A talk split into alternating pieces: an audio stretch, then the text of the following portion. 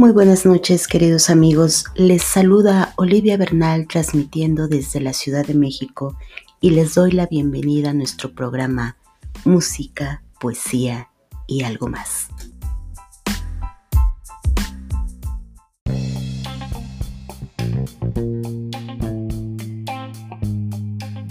Esta noche tenemos con nosotros una invitada muy especial. Ella es licenciada en Derecho por parte de la Universidad Nacional Autónoma de México. Ha sido secretaria de acuerdos en diferentes partidos políticos y ha participado en el área jurídica tanto en el INE como en el ISM.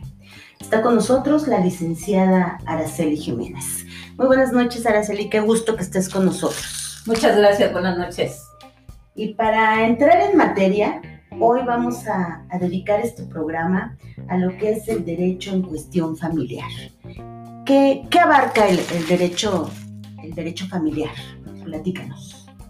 Mira, el derecho familiar abarca, ah, todo el mundo cree que nada más se manejan chismes de vecindad, lo manejan por lo regular. Pero en realidad el derecho familiar abarca muchas situaciones porque protege a la esposa, protege a los hijos, protege las relaciones que se dan incluso fallecidas las personas cuando se manejan las cuestiones de sucesión, tanto testamentaria como intestamentaria. Protege a los hijos en cuanto a la adopción, en cuanto a la convivencia entre padres e hijos, entre también con los abuelos, ya están hoy por hoy permitiéndose y considerándolos en la parte de ascendentes que los hijos tienen derecho a convivir con sus abuelos. Y maneja también varias áreas, la relación entre parejas, esposo, esposa, hijos. es muy amplia la rama del derecho familiar. Y en tu experiencia, ah, ¿en qué es en lo que más has, em, pues litigado? A mí me gusta el litigio en el área familiar. He manejado situaciones de divorcio, pero incluso antes de hacer trámites de divorcio, yo platico con la pareja para que efectivamente estén bien definidos en, este, en esta circunstancia, en esta decisión que van a tomar, porque la mayoría de las causas del divorcio luego no son inherentes a la relación de pareja. Por lo regular son terceros que, están alrededor y manejan esta circunstancia. Antes había unas cosas que se llamaban causales, causales de divorcio. Eran veintitantas causales de divorcio que tenían que comprobarse esas causales para poder proceder al divorcio. Hoy por hoy ya tenemos una cosa que se denomina divorcio express, que quiere decir que así como fue un acuerdo de voluntades para realizar el matrimonio, así hay un acuerdo de voluntades para deshacerlo. Y si una de las dos partes no quiere, de todos modos procede el divorcio porque una de las partes dice, es mi voluntad ya no continuar con este divorcio, con este matrimonio. Entonces, el juez de lo familiar pronuncia el divorcio. Aunque las causas inherentes o las consecuencias inherentes de este divorcio, que son los hijos, la pensión alimenticia, el menaje y otras cosas que, tienen que ver con esta unión, consecuencias de esta unión, eh, se manejan de, manera posterior en una vía incidental, pero el juez se tiene que pronunciar respecto del divorcio que está solicitando uno de ellos o ambos. Desapareció la figura del divorcio voluntario, de común acuerdo, es divorcio express. Estén de acuerdo los dos o solo una de las partes, se pronuncia el juez respecto del divorcio. Ay, qué interesante. Entonces ya, ya no aplica eso, de eso como acabas de mencionar, del, del, divorcio este, voluntario, ¿no? Ya no, ya no es, ya no aplica para esta, para este momento. Bueno, hay un divorcio que todavía siguen considerando como voluntario, pero en realidad es un divorcio administrativo.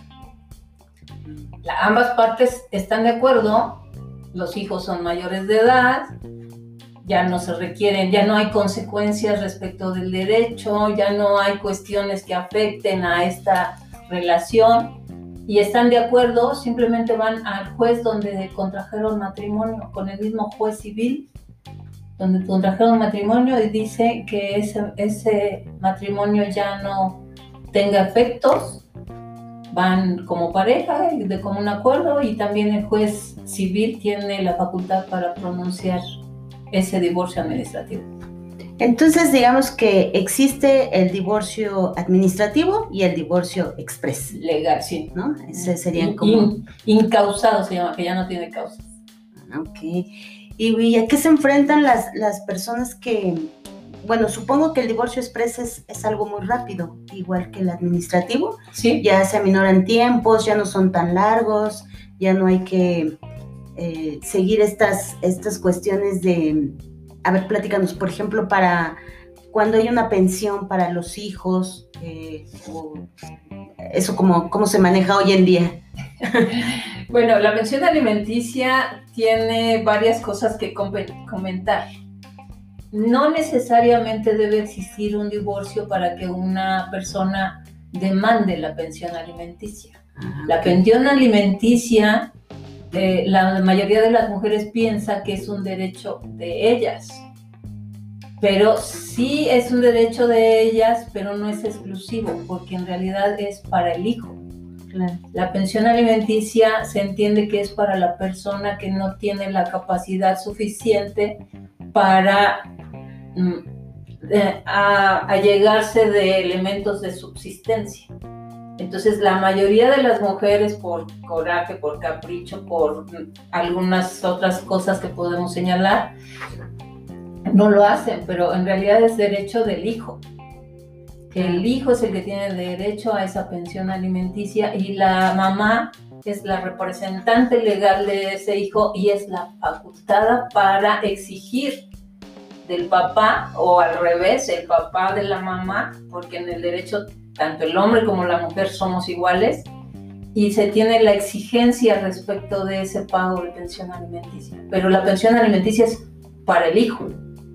Si la esposa dice yo tampoco trabajo, me he dedicado al hogar, me he dedicado a los hijos, tengo derecho por esa circunstancia, el juez también se pronuncia en relación a darle pensión alimenticia a esa mujer que no tiene trabajo y que su trabajo es estar en el hogar atendiendo y administrando a los hijos.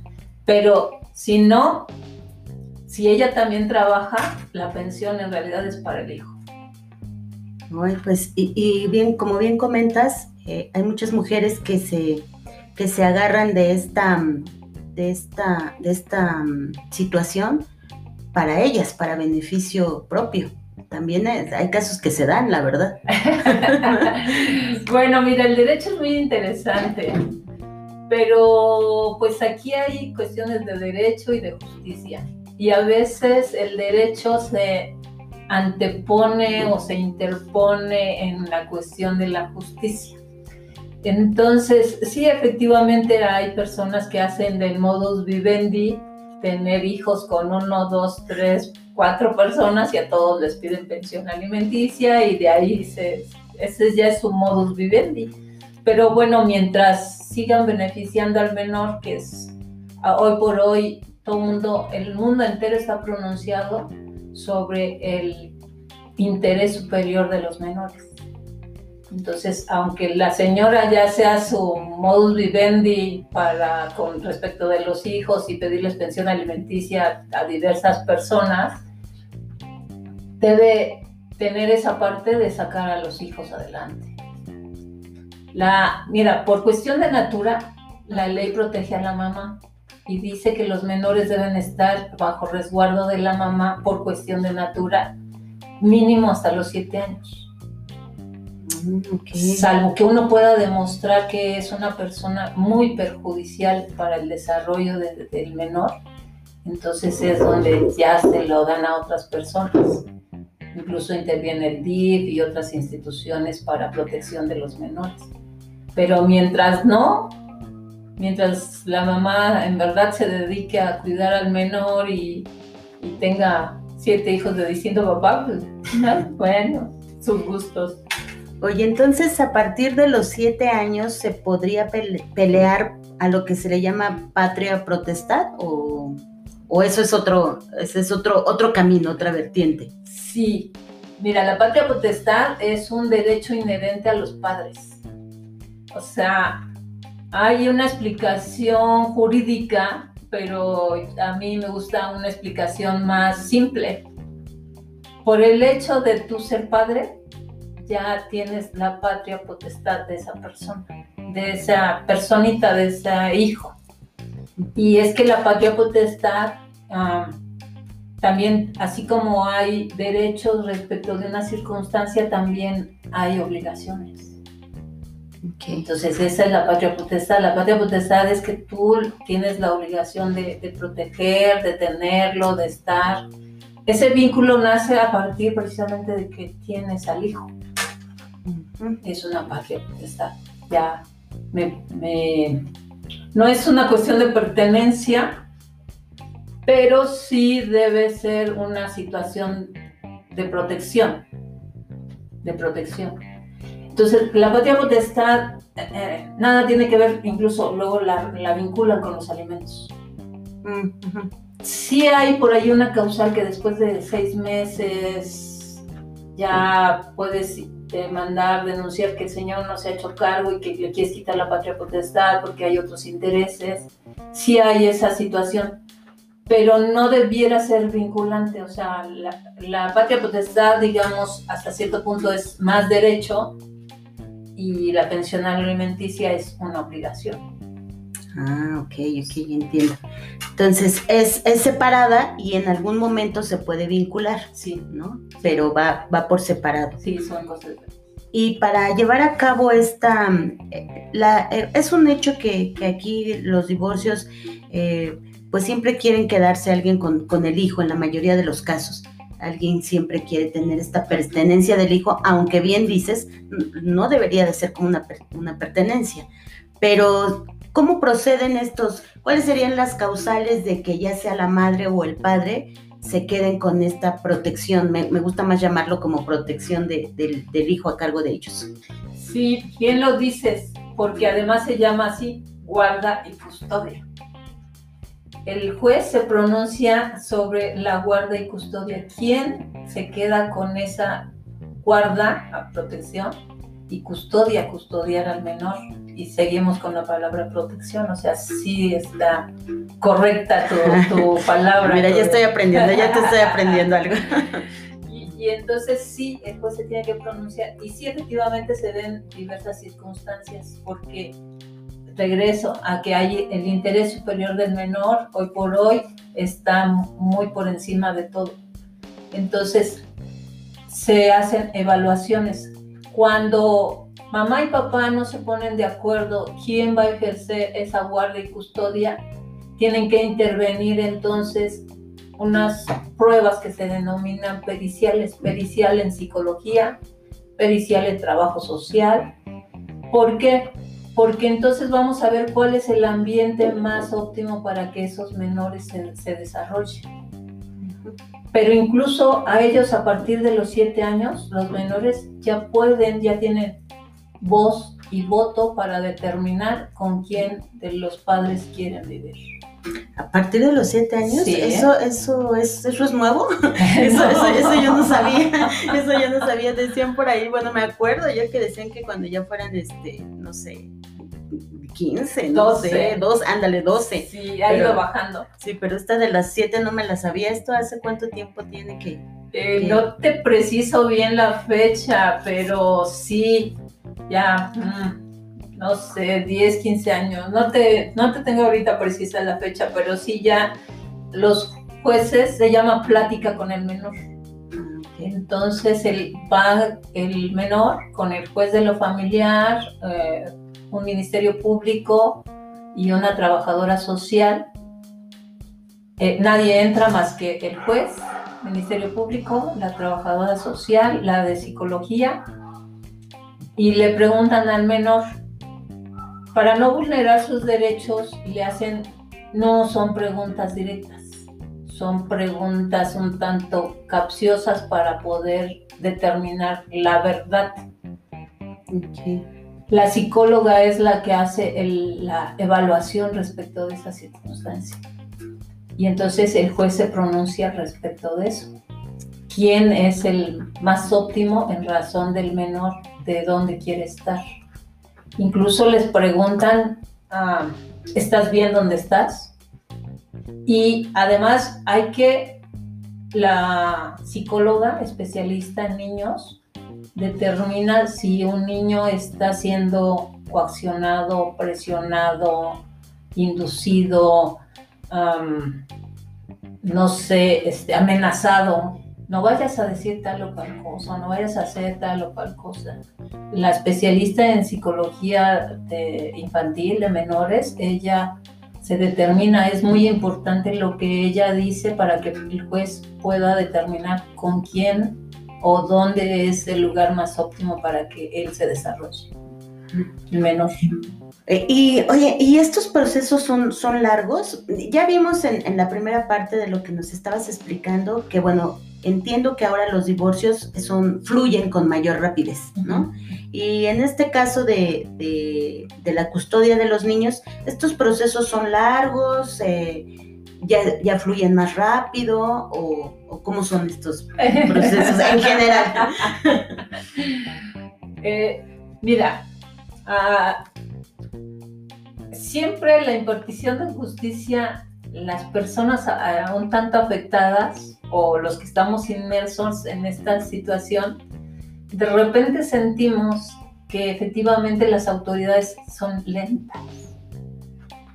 Y su trabajo de ellos es de 9 de la mañana a 3 de la tarde, de lunes a jueves, y los viernes de 9 a 2 de la tarde pero realmente ese es el horario a nivel atención al público. Pero la gente de los juzgados se queda trabajando porque el trabajo de los juzgados se ha incrementado mucho, mucho. Después de la pandemia, excesos de violencia, eh, la cuestión en materia familiar se ha incrementado mucho, ¿no? Entonces, estamos manejando cuestiones relativas en relación a cantidad, ¿no? Ah, Pero sí, hoy por hoy hay cierto avance y si estamos comparando procesos de hace 10 años con procesos de hoy, decimos sí, son más rápidos. ¿No? ¿Por qué? Porque entonces ya las cosas fluyen un poco más rápido. Yo siento que incluso a partir de la pandemia que usamos ya muchos sistemas electrónicos que nos han ayudado a, fluir más rápido, hoy por hoy en los tribunales los expedientes ya están digitalizados. Y puedes tú accesar con una clave tu expediente, lo ves, ya no tienes que estarte desplazando. O sea, hoy por hoy ya para muchas situaciones hay como cierto ahorro de tiempo y sí hay cosas fluido. Antes tenían que hacer transcripción, se sacaba un acuerdo, todo era manual, se, se transcribía. Hoy por hoy ya nada más es el famoso copy-paste y eso pues ayuda mucho, ¿no? Es más rápido, más rápido se de alguna manera eh, más. Y, ahora que comentas esta cuestión de que todos vivimos esta pandemia, ¿crees que se acrecentaron estos problemas de, divorcio? Sí, cómo no. Sí, cómo no. Es que hay por ahí un dicho que no me gustaba mucho, pero pues creo que sí se aplica en la vida real, que cuando se acaba el dinero el amor sale corriendo por la ventana. Y la situación económica nos pegó a todos, en todos los sentidos. Y eso provocó desesperación en muchas parejas. Es, de por sí ya traíamos un problema económico severo. Ya la mayor, muchas mujeres o la mayoría de las mujeres ya había salido de sus casas a las fuentes de trabajo. O sea, los hombres, la mayoría dejó también de trabajar, o sea, se invirtieron los papeles, los hombres a la casa y las mujeres a la calle a trabajar.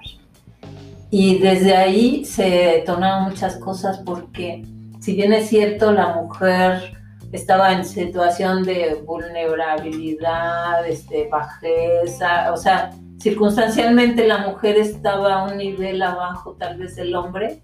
Hoy por hoy que se salió a trabajar, que ya tenía poder económico, que ya se movilizaba, em, sí se dieron esas cosas de, de violencia porque los hombres no se quieren dejar, las mujeres ya no se quieren dejar, eh, choques por todo. Entonces, si no había el dinero por parte de, la, de los hombres porque no tenían el trabajo, no había dinero por parte de las mujeres porque no tenían trabajo, se generó mucha, mucha violencia, mucha... Sí, hubo muchas situaciones de conflicto en ese sentido porque sí, no hubo esa comprensión de que era circunstancialmente una situación fuera y además era mundial. Claro. Entonces, pues hubo descalabros de todo tipo porque no había dinero en la casa. Y, por consecuencia, bueno, bien lo dices, de ahí muchos rompimientos de, parejas y, divorcios y demás. Em, vamos a ir a una pausa, Araceli, y regresamos en un momento. Gracias.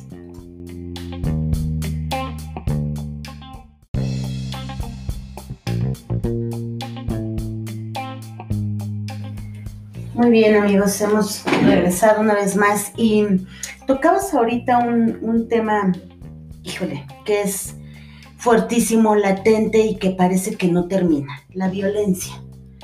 La violencia, ustedes también manejan este ámbito de, la violencia tanto para sea el hombre, la mujer o para los hijos.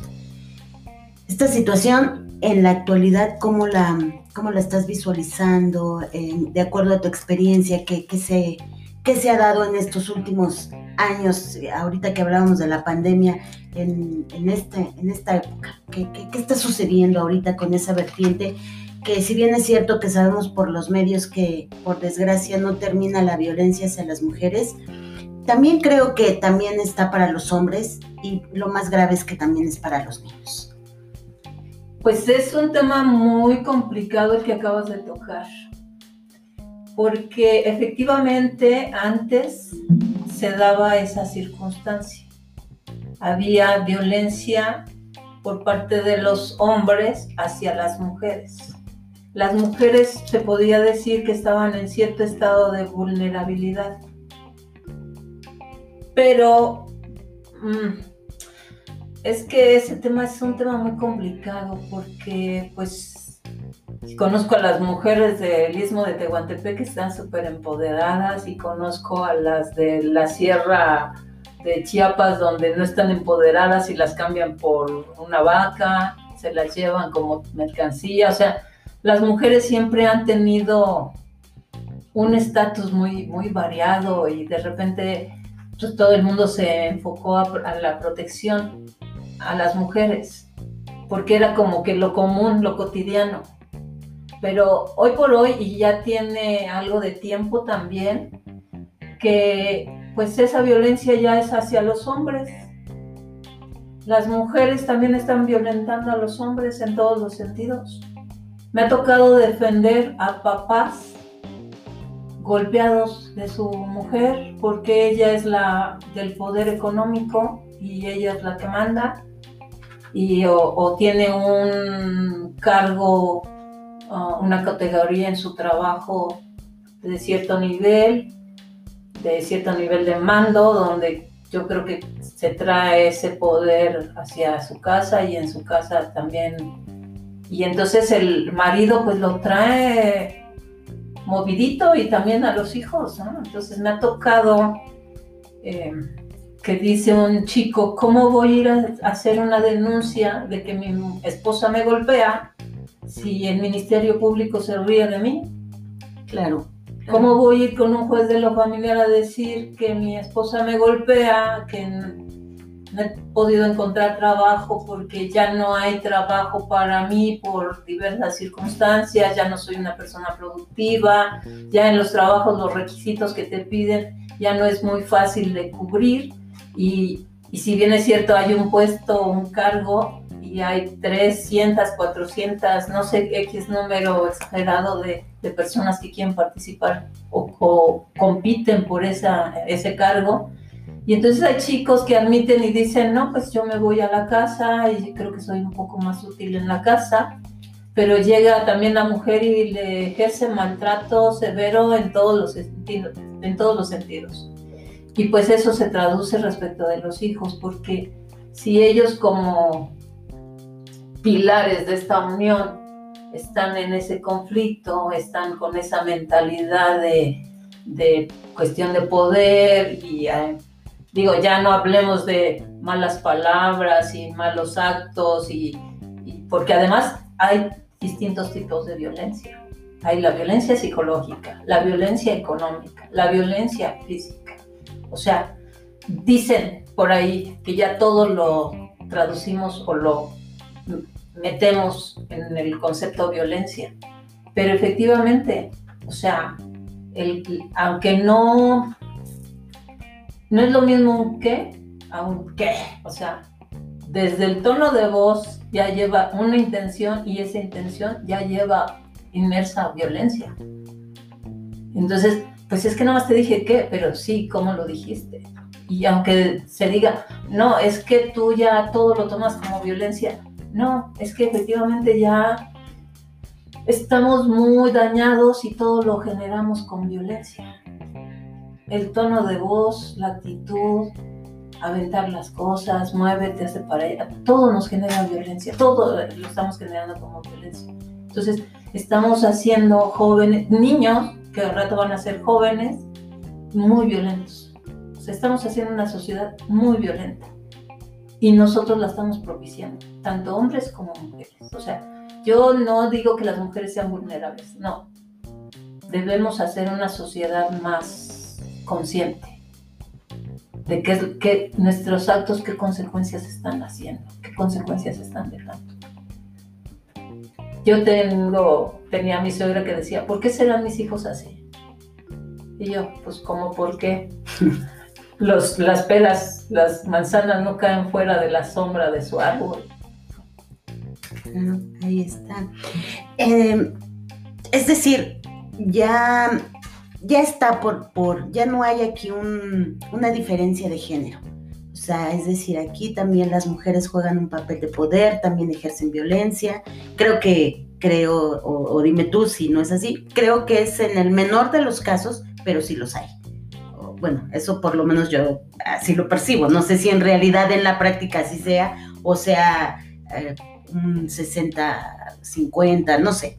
¿no? Sí, no es tan menor, porque, o sea, más bien no se dice, los hombres no lo quieren decir porque tienen vergüenza, ah, pero de que sea menor no es tan menor. Yo tengo casos de, así, de, de, relaciones de rupturas de matrimonios, te diré de de cinco casos, tres son de hombres y dos de mujeres, estaremos 60-40, yo creo, a estas alturas. Ah, pues sí está, sí es considerable, o sea, sí ha aumentado y sí está esta, pues estas mismas acciones que, tenían antes los, los, hombres ahora se están dando en las mujeres y, y lo peor es que como lo comentábamos en los niños, que finalmente niñas son niñas, que van a ser violentos, ¿no? Entonces, esta falta de, de conciencia, esta falta de empatía, esta falta de, mm, pues de querer ser más justos, em, se está dando y, se está dando en todos los ámbitos. Yo he tenido aquí a, varias invitadas en diferentes temas y siempre hemos coincidido en, esto, en la falta de, empatía por parte de, de los seres humanos. ¿Qué crees que nos está pasando? Mm, este, sí. Ah, más que falta de empatía, nos está, yo percibo, mi, opinión muy, muy, muy personal, muy particular, yo percibo que nos estamos volviendo individualistas. Había una situación de sociedad.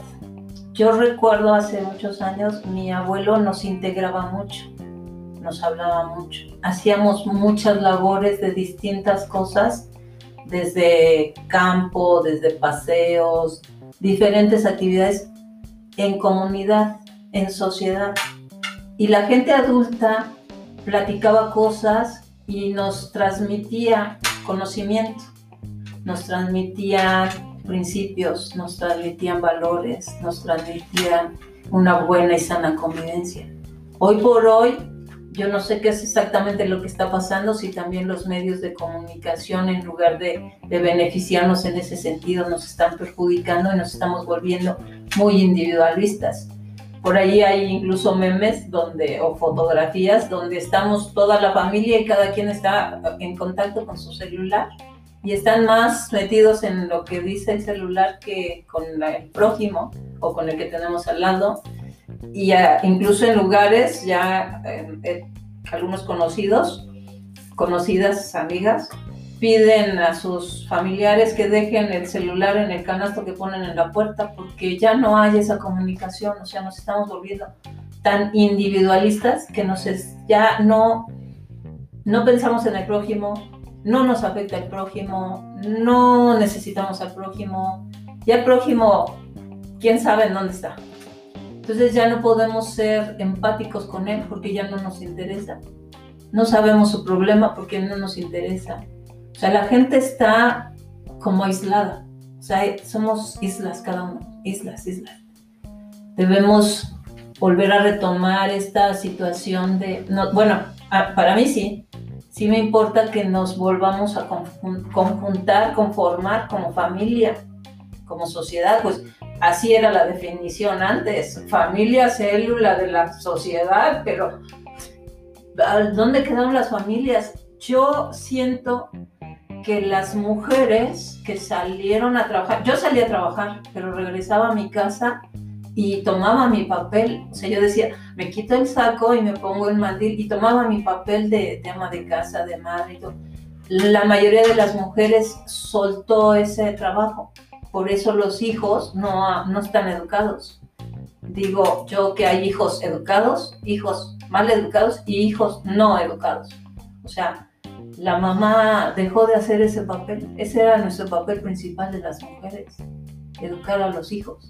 Entonces, es todo eso, o sea, la familia como célula se desgajó, se desmembró, se desbarató. Y entonces por eso ya no somos ni empáticos ni nada, o sea, y amén de lo que vemos en los medios de comunicación, que ya nos volvimos como autómatas, o sea, ya no tenemos sentimientos en lo que vemos. Antes veíamos una persona que se caía y corríamos a auxiliarla. A mí todavía me tocó en el sismo del anterior, no recuerdo, 19, 17. Este, fuimos a ayudar a las personas y estuvimos solidarios en ese sentido, en ese problema. Pero en otros problemas a veces no estamos solidarios. ah, pues se cayó, se cayó. Ah, se murió, se murió. O sea, ya hemos cotidianizado cosas que eran complicadas, terribles, que nos generaban cierto shock que, que veíamos. Ay, nos sorprendía. Oye, ah, sí. Creo que hasta pasamos sobre cadáveres y no nos importa. terrible. Sí, la verdad es que sí estamos en, en situaciones, por un lado, eh, la tecnología sí nos ayuda, por otro lado, eh, se vuelve un enemigo. Y ahorita mencionaste algo que, que desgraciadamente es, es muy triste esta familia, ¿no? El núcleo de la sociedad que nos enseñaban en, civismo en la escuela, que ahora ya no existe civismo, ¿no? Este, pues resulta que ya no hay familias. O sea, hoy por hoy ya no hay familias, ¿no? Están madres solteras, padres solteros, este, y, bueno, ya, ya hay una construcción que esté llena de estos valores. En el ámbito del derecho, eh, ¿qué se ha hecho? ¿Qué se ha hecho con respecto a esto? Eh, tú como abogada, ¿cómo ves esta cuestión?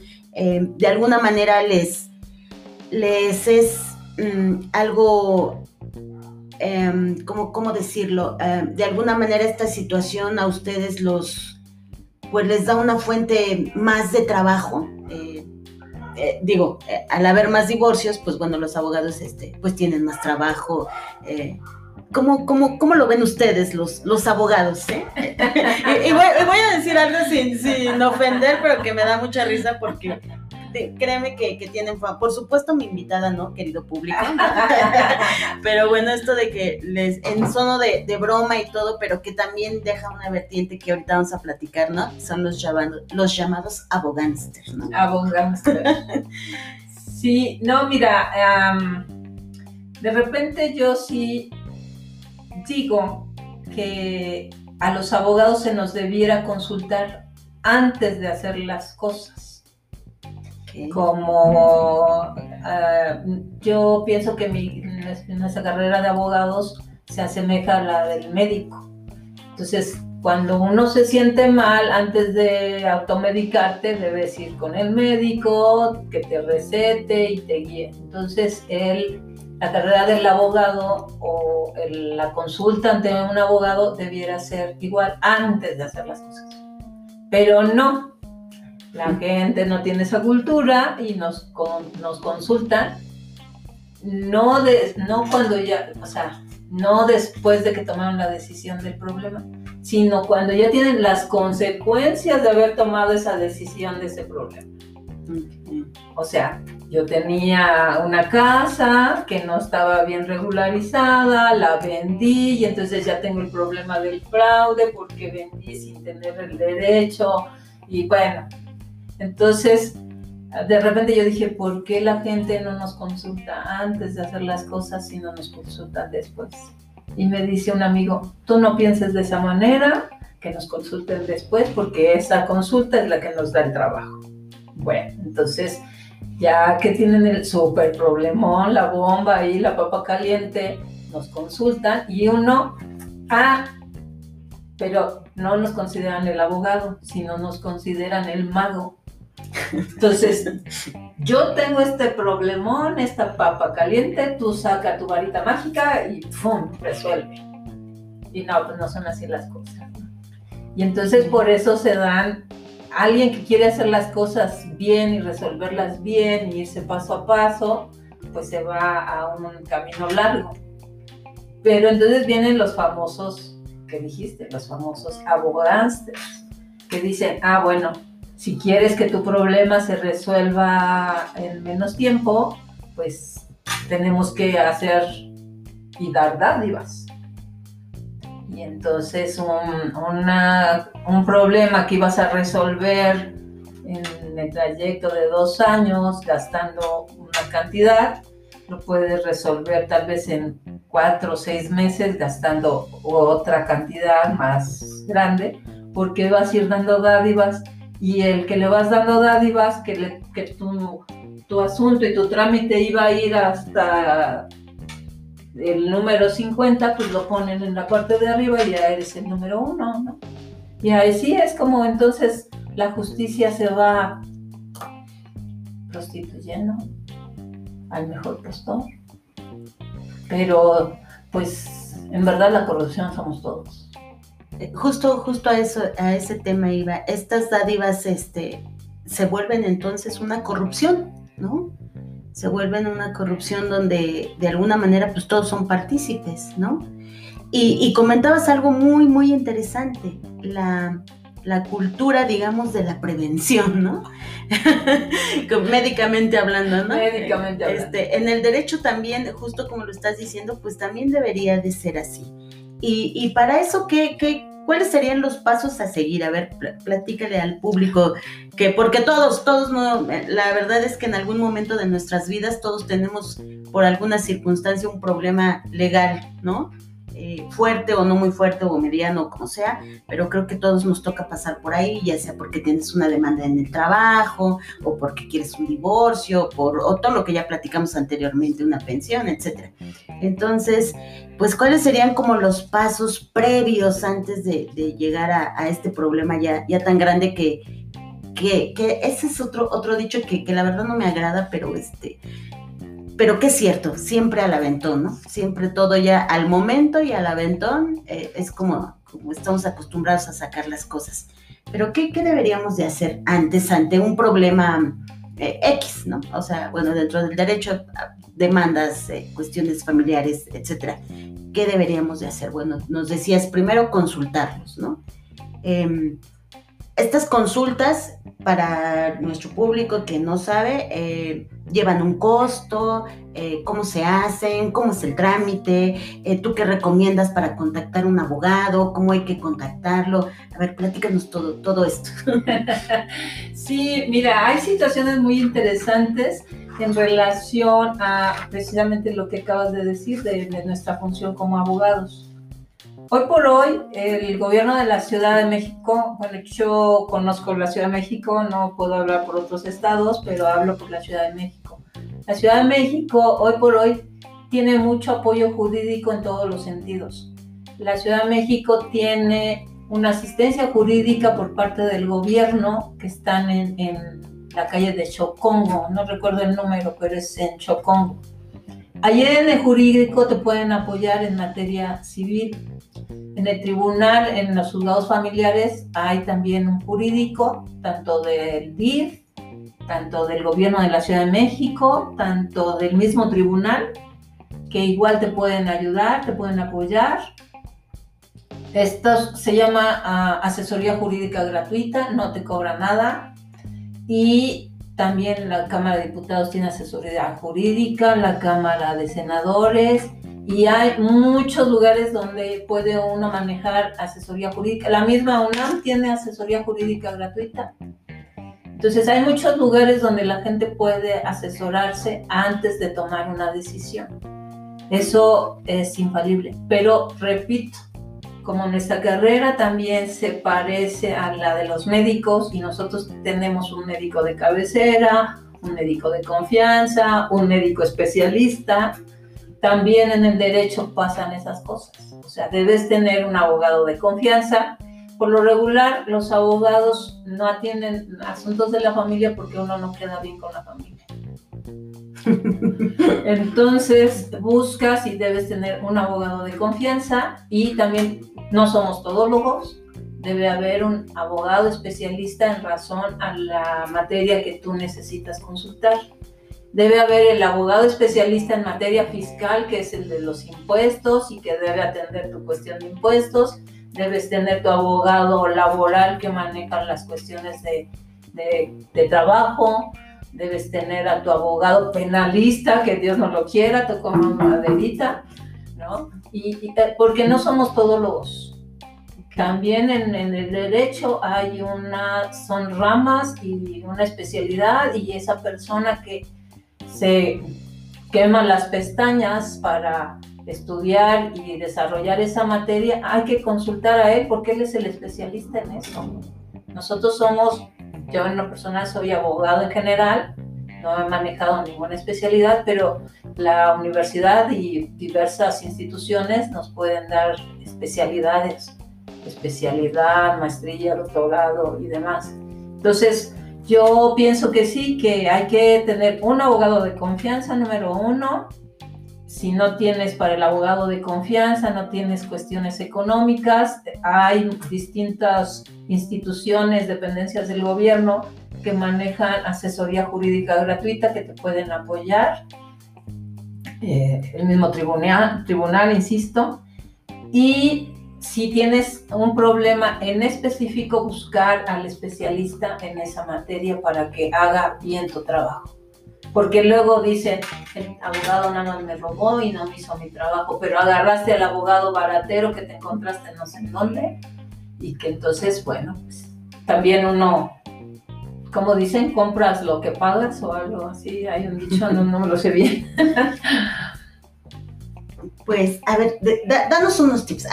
Mm, queremos contratar un abogado, ¿no? Para, vamos a, en tu, en tu rama, por ejemplo yo quiero contratar un, abogado para materia familiar. Yo, ¿en qué me debo de fijar? ¿Qué, qué son? Danos como unos tips de, qué nos debemos de fijar primero, desde, desde lo básico que, a veces no, conocemos. Eh, hay mucha gente que no, que no conocemos cómo, cómo debe de, ser esto, pero de una manera general, yo necesito un abogado y qué es lo primero que me tendría que fijar ya, ya ahorita lo dijiste bien. Bueno, mi problema es sobre derecho familiar y voy a buscar un abogado en derecho familiar. Pero aparte de eso, ¿en qué más me tengo que fijar? Y, digo, a lo mejor puede ser muy obvio, pero sí me, sí me gustaría que, que lo plantearas, ¿no? E, evidentemente, bueno, pues que sea que sea un, un titular, ¿no? que sea abogado, empezando por ahí, ¿no? Digo, parece obvio, pero tú lo acabas de decir bien, ¿no? O sea, te encuentras por ahí afuera de los juzgados, ¿no? Alguien que te dice, te da una tarjetita y todo, y como te está cobrando 10 pesos, pues a lo mejor ni es abogado, ¿no? A lo mejor es un pasante o, o no sé, ¿no? Entonces, así, aunque, aunque suene muy obvio, sí me gustaría que nos dijeras así como, como los, los pasos a seguir, ¿no? Sí, pues sí, efectivamente. Ah, pues a lo mejor la mayoría ahorita no tiene modo de un despacho porque también, ah, te insisto, a todos nos pegó la pandemia y a lo mejor no hay la posibilidad de eso, pero sí cuando menos que te muestre su cédula profesional de que es licenciado en derecho y ya eso ya te da cierta garantía de ciertos conocimientos. Y entonces incluso ya hay la parte donde hay personas, abogados, que ya realizaron ciertas actividades y que su mismo trabajo los recomienda. Yo me considero de esos, que la misma gente a la que ya le hice alguna ah, trámite y les gustó mi sistema de trabajo, me recomiendan, me recomiendan con otro, con otro, y por lo regular así, así tengo yo mi trabajo. Entonces, también esa parte, que esa persona qué tipo de fama tiene, ¿no? Que si, si hace el trabajo, si no No, con ese ni te metas porque de plano, ¿no? Vas a terminar, Aunque te esté dando muy barato sus honorarios o vas a gastar más. Muchas, muchas cosas luego pasa eso. Em, resulta, como en mecánico, resulta que ibas por una cosa y te sacan otras cosas y te hacen unos cuantononones y al rato dices, no, pues ya no quiero nada. Sí, creo que también ah, observas la persona que se le ve, si es honesta, si conoce de lo que está hablando, eh, si sí te sabe asesorar respecto de la situación que tú necesitas. Porque si tú le estás hablando de una guardia y custodia y no te sabe contestar que es una guardia y custodia, pues te recomiendo que no, no te lleve tu caso, tu asunto. Sí, su, el conocimiento de, de las personas, pues lo percibes y si tú vas y le preguntas algunas cosas, unos contratos, como un contrato, cómo, cómo lo realizo, eh, voy a, tengo la necesidad de una compraventa de una casa, me podrías ayudar, auxiliar. El abogado que sabe, pues tú sabes, o sea, te das cuenta. Lo vas a notar, ¿no? te das cuenta. Bueno, pues vamos, a hacer, siempre yo hago un pequeño paréntesis eh, con mis invitados y siempre les pregunto como qué canción les gusta, como para, como para irnos un poco relajando, ¿no? Y este, una canción que te encante, que, que quieras compartir con nosotros. Pues en realidad sí tengo varias porque al amanecer me gustan varias, pero en especial me gusta una canción que canta una chica, Flor Amargo. Me encanta Flor Amargo. Perdón la publicidad. y se llama Tiempo. Pues vamos a escuchar Tiempo de Flor Amargo y regresamos.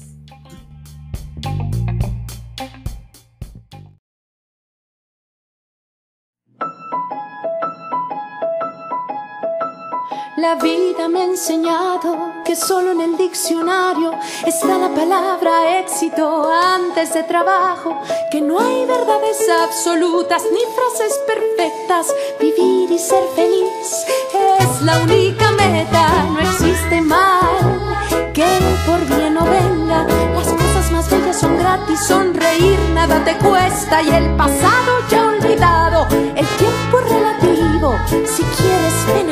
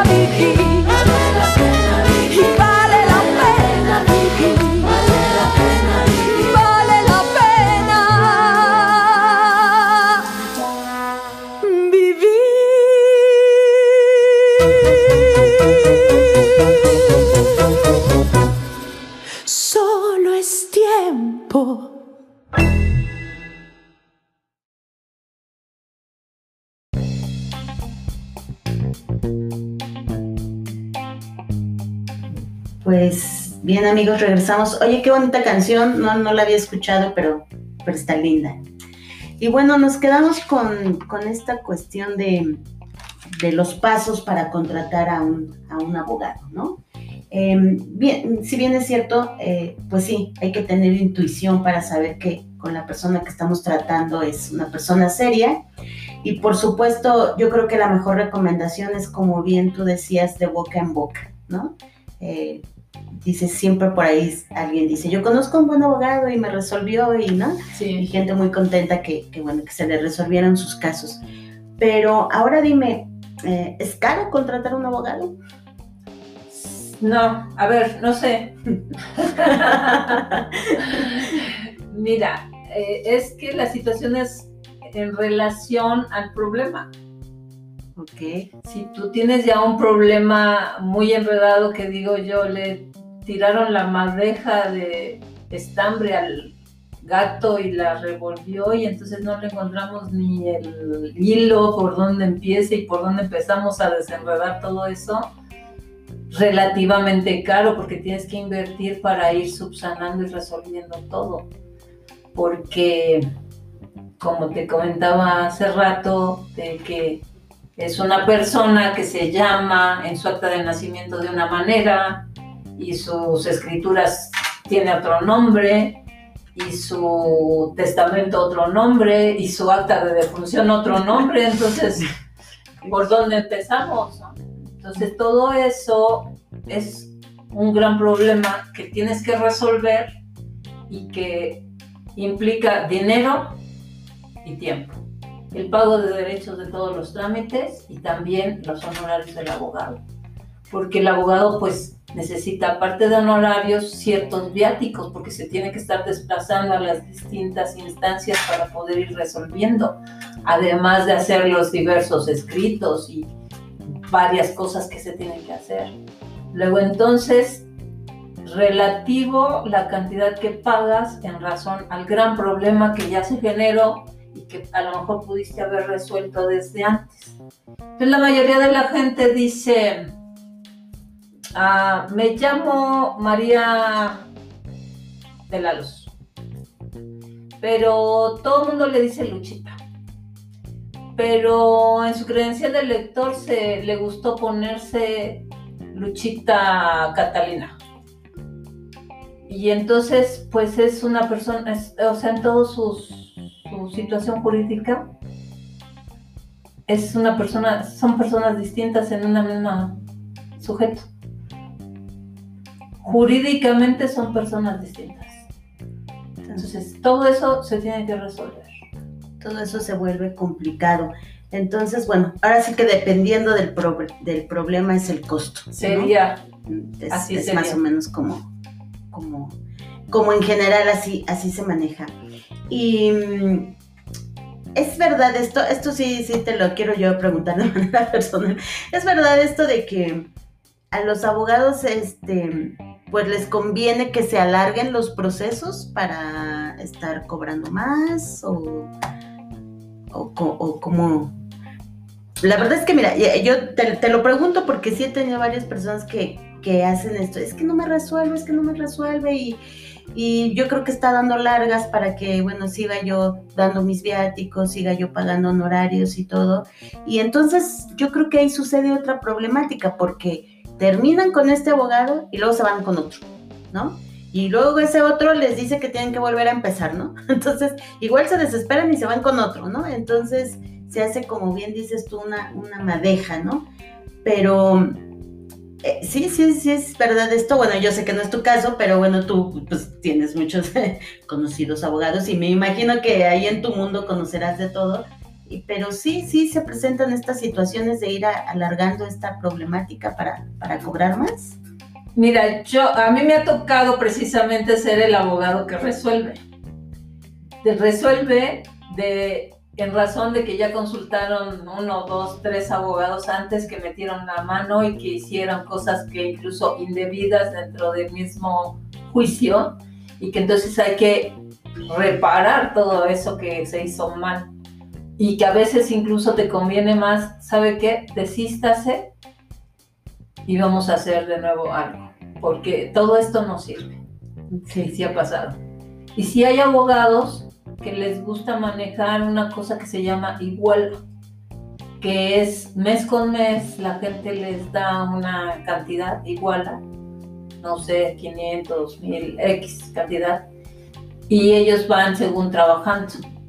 Pero también hay muchas personas que dicen, eh, pues tengo un abogado y el abogado que resuelva. Sí, pero ¿qué te dijo? No, pues no me dijo nada. Sí, pero ¿en qué va? No, pues no sé. ¿En qué juzgado? No, pues tampoco. O sea, cuando alguien a veces llega conmigo y les pregunto, eh, te plantean su problema y ya, pero ya había un abogado y ¿cuál es su asunto? No sé. ¿En qué juzgado? No sé. ¿Es un número de expediente? No sé. Entonces, ¿cómo sabemos si están llevando algo o no están llevando nada? O sea, el abogado tiene su obligación de informarte qué es lo que está haciendo. Y tú como cliente o afectado del problema, también ver documentos, qué es lo que está haciendo, cómo lo está haciendo, acompañarlo al juzgado, ir a las audiencias. O sea, me ha tocado mucha gente que finalmente no les hicieron nada o les hicieron todo mal o volver a empezar, o, o sea, todas esas cosas sí pasan, pero yo siento en mi experiencia personal que las personas son un tanto negligentes y dejan que, ah, pues que lo resuelva, o sea, que lo haga, que él vaya, que cuando uno debe estar inmerso también en su problema. Yo he tenido incluso clientes que le hablo, a ver, tenemos que vernos, hay que ir a ver el expediente, tiene que ratificar una firma ante el juzgado, yo lo, acompaño, nos vemos en tal lugar. Ah, no puedo, no tengo tiempo, voy a X lado, a X cosa, X. Entonces eso te retrasa. Y entonces después me dice, oiga, abogada, ¿cómo va mi asunto? Le digo, pues se quedó donde, donde usted tenía que ir y no fue. Y no hemos ido. No, pero es que usted tiene que, pues si a usted que es la afectada, la interesada no va, pues uno también ya le va perdiendo el interés que corresponde. Entonces yo siempre le pido a, mis clientes que vayamos acompañados de esta situación para que ellos vayan viendo lo que yo estoy haciendo, estén enterados de qué se está haciendo, porque por cualquier circunstancia no sabemos. Este, hoy salimos a la calle y al rato no sabemos si regresamos a la casa. Entonces yo sí manejo a mis clientes un acompañamiento a donde vayamos, a los juzgados, si hay la posibilidad. Algunos compañeros me lo critican y dicen que por qué le enseño a la gente, porque entonces ya nos quita la chamba. Pero no, porque la gente debe saber incluso la fila. ¿Cuánto tiempo te tardas en la fila? ¿Cuánto cuestan los trámites? ¿Por qué están costando de ese modo? ¿Y por qué tú estás cobrando tanto? A mí una vez una señora traía un problema atorado en un juzgado y no avanzaba y no avanzaba. Fui yo a leer todo el expediente. Eran más de 200 hojas. Hice un escrito, lo metí y se destrabó el asunto y salió. Yo cobré mis honorarios y la señora me preguntó, pues para lo que hizo se me hace exagerado. Y le dije, es que yo no lo cobré lo que hice, cobré lo que sé. Entonces ahí se desatoró su problema. Su problema lo hubiera seguido teniendo atorado si yo no hubiera hecho ese escrito para desatorarlo. Entonces, pues cosas son relativas. Hay veces, hay problemas que están muy, muy atorados, no los, no lo saben sacar, no lo saben manejar, siguen atorados, te sigue, ajá, como un coche que era una pieza y y era otra pieza y era otra pieza y resulta que era un cable que no estaba bien conectado y por eso seguía teniendo la falla. A veces es algo simple o a veces es algo complicado, pero no le dan el conocimiento o la palabra o las situaciones correctas para volverlo a encauzar. Entonces, siento que sí, que las personas deben estar a la par con el abogado y ver el asunto y ver que sí está avanzando y ver que sí está avanzando. Y preguntar, ahora que sí, ahora, o sea, estar involucrados, inmersos. Es como el médico, te digo. Sí, pues ah, muy, muy buen tip, porque fíjate, a veces hasta tenemos miedo de preguntar, ¿no? Sí. O sea, a veces hasta tenemos miedo de preguntar, como diciendo, este, y, hay quienes te dicen, bueno, pues es que el que sabe soy yo, ¿no? Pero qué bueno que nos dices esto porque hay que preguntar, hay que comprometerse a estar en, en, las fechas de audiencias, cuando el abogado requiere, en la medida de lo posible estar al pendiente. Como bien dices, pues es nuestro caso y los interesados somos nosotros, pues hay que estar ahí al pendiente. Y hay que preguntar, esto, qué, qué bueno que lo mencionas, eh, cómo vamos, qué vamos a hacer, este, y este acompañamiento que, que es poco común, eh, en, bueno, tú porque eres una persona excepcional, ¿no? Pero sí, sí tenemos que estar ahí al pendiente y si un abogado nos dice, no, pues este, no nos da respuesta o no quiere que lo acompañemos o no nos dice nada, bueno, pues ahí ya está implícito que, que no fue una buena opción. ¿No? Exacto. Entonces, pues, ay, Araceli, el, el, tema la verdad es que da para, nos da como Mucho. para, sí, como para más de cuatro horas, pero bueno, el tiempo apremia. Y pues a mí no me, no me resta más que agradecerte profundamente el que, el que hayas aceptado esta invitación. Y algo más que tú quieras agregar, dónde te puede contactar la gente para un caso, este, para poderte contratar, no sé, algo que quieras agregar a, al programa. Pues primero muchísimas, darte las gracias, muchísimas gracias por esta invitación, por este micrófono que me estás dando la oportunidad de poderme dirigir a diversas personas, a tu gran auditorio, porque efectivamente esta parte última donde haces mención de que nos da miedo preguntar, también fue un proceso educacional nos han reprimido tanto en todos los aspectos desde casa de que usted cállese y usted no diga nada y en el caso de las mujeres calladita se ve más bonita, pero no debemos fomentar una cultura de la lectura, de las preguntas, del interés, de saber.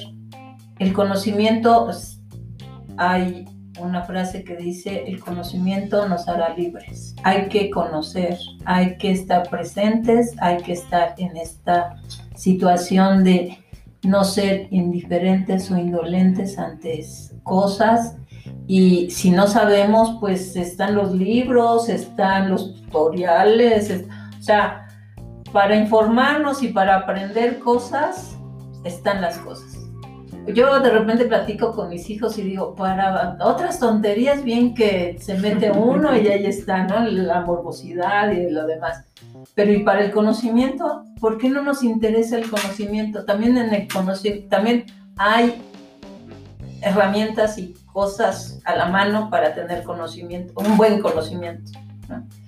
Y entonces les agradezco quien quiera contactarme, estoy en el 55 20 94 6871. Es mi número celular. Si gustan mandarme un mensaje por WhatsApp, ahí ya nos podemos contactar con mucho gusto. En lo que yo les pueda apoyar, les apoyo. Ay, pues muchísimas gracias, Sara. Muchas gracias. Ampliamente recomendable la licenciada para quien tenga ahí un, un problema.